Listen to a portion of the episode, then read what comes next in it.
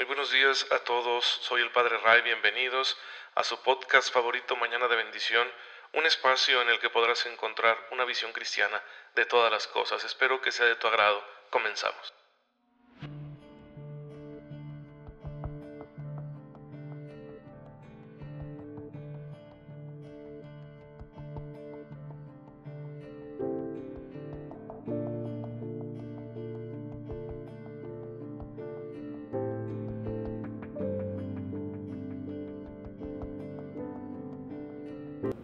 Ya es martes, queridos hermanos, y pues hay que vivirlo con toda la actitud, con toda la fe puesta en nuestro Señor. Y pues ya saben, lo que siempre les deseo es que estén ustedes aprovechando las gracias, las bendiciones, todos los dones que nuestro Señor pone en nuestro camino para ayudarnos a que nuestra vida sea recta, que nuestra vida sea santa, a que nuestra vida sea agradable para Él y que también nos traiga mucha felicidad a nosotros. Entonces, esas bendiciones identifícalas con tu fe y aprovechalas, por supuesto, ya que es lo mejor que podemos hacer para eh, llevar una vida de rectitud que nos encamina hacia el cielo, que es nuestro fin último. El día de hoy la iglesia nos recuerda a San Juan María Vianney. Estamos celebrando al santo cura de Ars, patrono de todos los sacerdotes, a quien pedimos su intercesión por el mundo entero, particularmente por quienes compartimos con él la vocación sacerdotal para que el Señor nos ayude a ser eh, santos, sacerdotes, a ser fieles a nuestro ministerio, a poder entregarnos a nuestro ministerio, a realizarnos dentro del ejercicio de nuestro ministerio, a que sea nuestro ministerio nuestro más grande amor, ¿sí?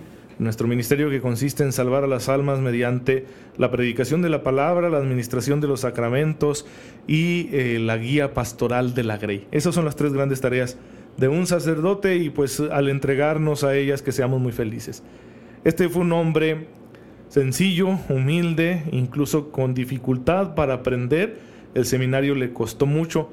En una Francia del siglo XIX que acababa de pasar por la revolución y por otros avatares históricos, y bueno, pues con ello se convirtió en un terreno eh, feo para la fe. La fe estaba en crisis, las costumbres estaban degradadas, había división dentro de la iglesia y un montón de cosas, ¿verdad?, que no estaban bien y que no eran propicias para el cristianismo. Y sin embargo, pues ahí el Señor lo eligió y lo envió a una comunidad rural muy afectada por toda esa realidad, donde las costumbres pues se habían alejado mucho de Dios. Y ahí fue donde Él se santificó. Y sin hacer cosas digamos, llamativas o extraordinarias. Lo extraordinario fue su dedicación. Lo extraordinario era su manera de celebrar la misa, lo extraordinario era las horas que pasaba en el confesionario atendiendo a las almas, lo extraordinario era la disciplina que guardaba para consigo mismo, lo extraordinario fueron sus iniciativas de caridad social, que las tuvo también. Es una cosa maravillosa, ¿verdad?, que un sacerdote pueda tener estas iniciativas.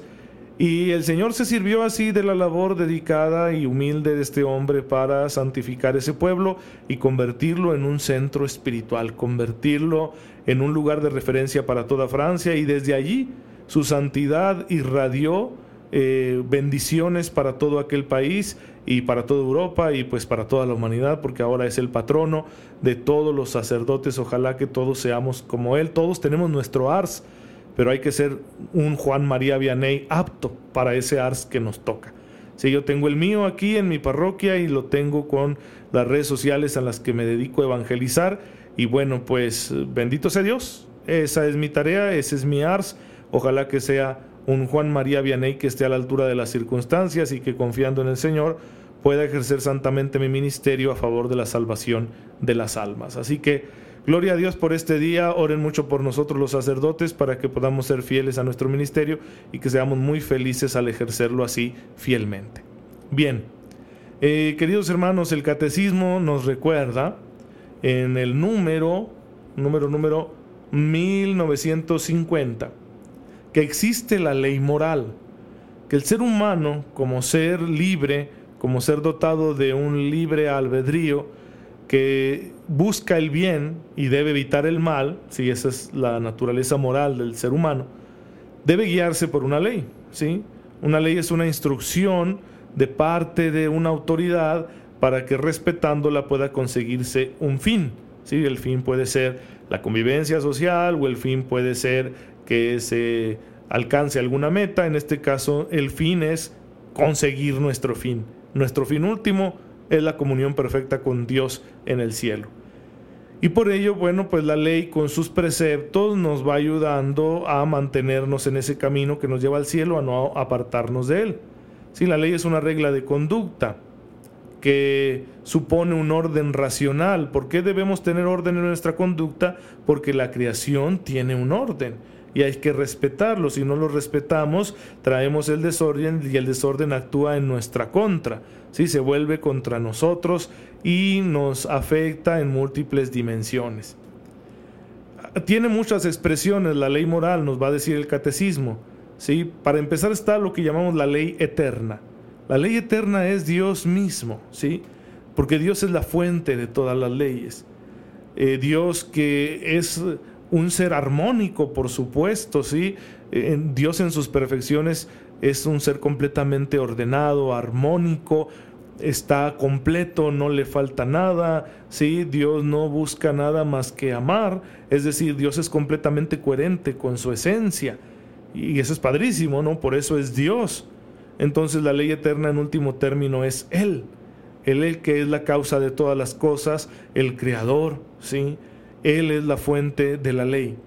Esta ley eterna se va a ver reflejada en dos expresiones que nosotros como seres humanos tenemos acceso a ella. La ley natural, por una parte, que está inscrita en nuestro corazón, en nuestra propia naturaleza humana específica, en la creación que encontramos a nuestro alrededor, y luego la ley revelada, que procede de esta acción sobrenatural de Dios, que es la revelación, la comunicación que Dios hace primero al pueblo de Israel y luego a partir de Jesucristo nuestro Señor, pues a la iglesia, y que incluye las escrituras y la tradición. La ley revelada incluye la ley antigua, que fue la ley dada al pueblo de Israel, y la ley nueva o evangélica, que es la ley que nos llega mediante Jesucristo nuestro Señor, y que es como una purificación al mismo tiempo que una elevación de la ley antigua, de la ley dada al pueblo de Israel o ley de Moisés. Entonces la ley de Cristo es la ley del Evangelio, es la ley nueva y es la que nosotros vivimos como iglesia. Y finalmente tendremos la ley civil y la ley eclesiástica. La ley civil pues debe tener su fuente, su respaldo en la ley natural. La ley eclesiástica debe tener su fuente y su respaldo en la ley revelada, en la ley del Evangelio. Y así las normas concretas y específicas que encontremos en todas estas expresiones de la ley nos ayudarán a mantener la comunión con Dios, de manera que nuestra conducta sea como Él quiere, no sea parte de su voluntad, y así nosotros vayamos experimentando su amor, su misericordia, su poder y su bondad todos los días de nuestra vida hasta que alcancemos nuestro fin último, que es la visión beatífica, la contemplación total, absoluta, integradora de la presencia de Dios, a la cual llamamos el cielo. Mientras eso sucede, tenemos que observar la ley moral. Y obviamente la plenitud de esta ley, de toda la ley moral, es Cristo. ¿sí? Su persona es la plenitud de la ley, porque Él es el camino de la perfección.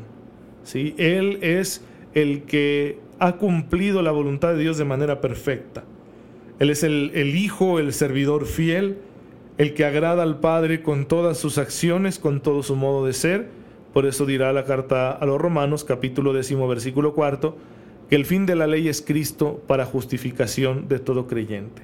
Él es la justificación de los creyentes. ¿sí? Jesús no solo enseñó la justicia de Dios, sino que Él otorga la justicia de Dios. Él es el medio, el instrumento mediante el cual nosotros alcanzamos la justificación ante Dios.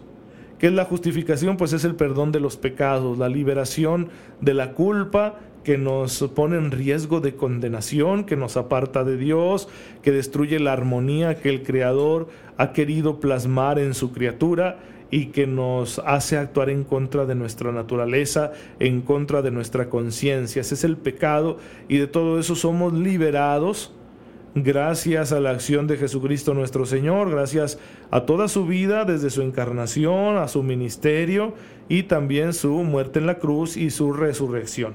Todo esto es un todo, valga la redundancia, que nos ayuda a nosotros al participar de este misterio, nos ayuda a este todo de Cristo a ser redimidos, a ser justificados, a ser salvados, a ser rescatados, ¿sí? Del pecado y de sus consecuencias. Y bueno, así el hombre redimido puede actuar de otra manera con el Espíritu de Cristo, puede ya no guiarse por los criterios mundanos, sino por los criterios de Jesús, para amar con el mismo amor con que Cristo nos ama. De eso se trata ser cristiano, de amar a la manera de Jesús, con el amor de Jesús, para Jesús, ¿sí? Y de esa forma el cristiano va eh, transparentando cada día más la presencia de Cristo. Nos vamos asemejando cada vez más a Cristo hasta que podamos decir un día como San Pablo en la carta a los Gálatas, eh, me parece que es el capítulo segundo, versículo 20. Si ya no soy yo quien vive, sino es Cristo quien vive en mí. Esa es nuestra meta, ¿sí? Nuestra meta moral es esa. Si nuestra meta teológica, si nuestro fin último es la comunión perfecta con Dios en el cielo, nuestra meta moral, la meta para nuestra conducta, la conducta perfecta que ustedes y yo queremos observar en esta vida, es esa, ¿sí? Que ya no sea yo quien viva, sino Cristo. Que todas las cosas que yo hago sean hechas a la manera de Jesús, con el poder de Jesús. Por eso será muy importante que mientras hablamos de la moral, de la ley moral y de sus exigencias, también vayamos entendiendo la necesidad de una espiritualidad.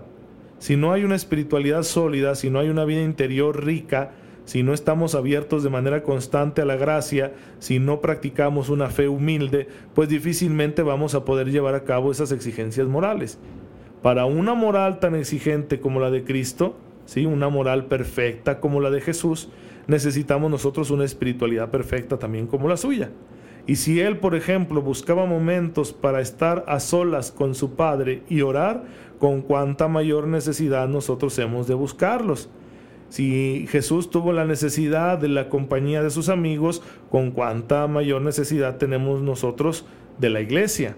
Y así, todo lo que Jesús haya hecho hay que tenerlo nosotros, tener la espiritualidad de Cristo para que esa espiritualidad nos sostenga, nos alimente, nos impulse, nos dé la energía vital que necesitamos para que nuestra conducta sea agradable a Dios y podamos observar esa ley moral que la vamos a ir conociendo a profundidad todos los días con fidelidad, ¿sí? Como dice por ahí un cántico evangélico, que yo practique la fidelidad y la justicia todos los días de mi vida.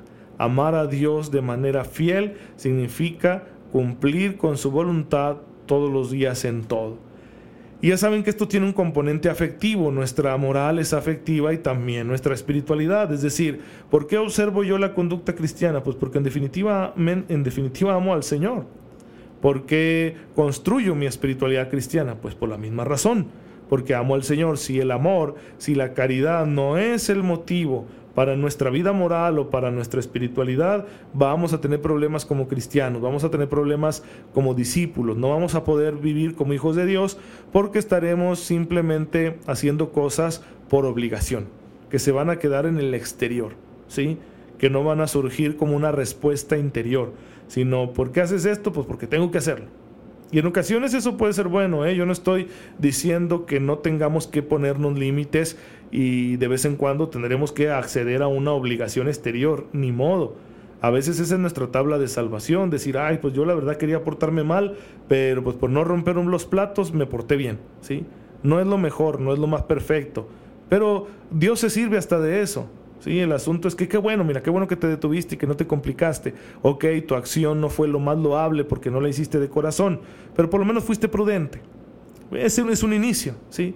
Pero obviamente no puede quedarse uno ahí, no puedes estar toda tu vida intentando vivir una moral así de no quebrar los platos, porque te vas a cansar, te vas a fastidiar y vas a terminar traicionando tu fe, aventando tus principios al bote de basura, y eso lo hemos visto que le ha pasado a mucha gente, o tú que me estás escuchando te ha pasado, a mí me ha pasado, y entiendo que es por mi falta de amor. Así que hoy pidamos al Espíritu Santo que nos conceda mucho amor por nuestro Dios, por nuestros hermanos y por nosotros mismos, para que movidos por el amor seamos capaces de practicar esta moral, es decir, de cumplir con la ley moral de Dios, perdón, y que también seamos capaces de construir esta sana espiritualidad cristiana que nos ayude a mantenernos en este camino hasta el final.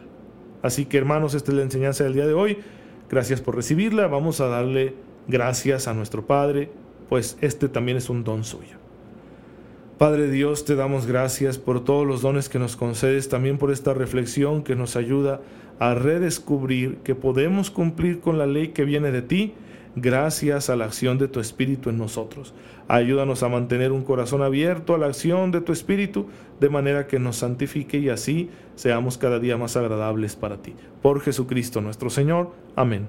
El Señor esté con ustedes. La bendición de Dios Todopoderoso, Padre, Hijo y Espíritu Santo, descienda sobre ustedes y los acompañe siempre. Gracias por estar en sintonía con su servidor. Oren por mí, yo lo hago por ustedes y nos vemos mañana, si Dios lo permite.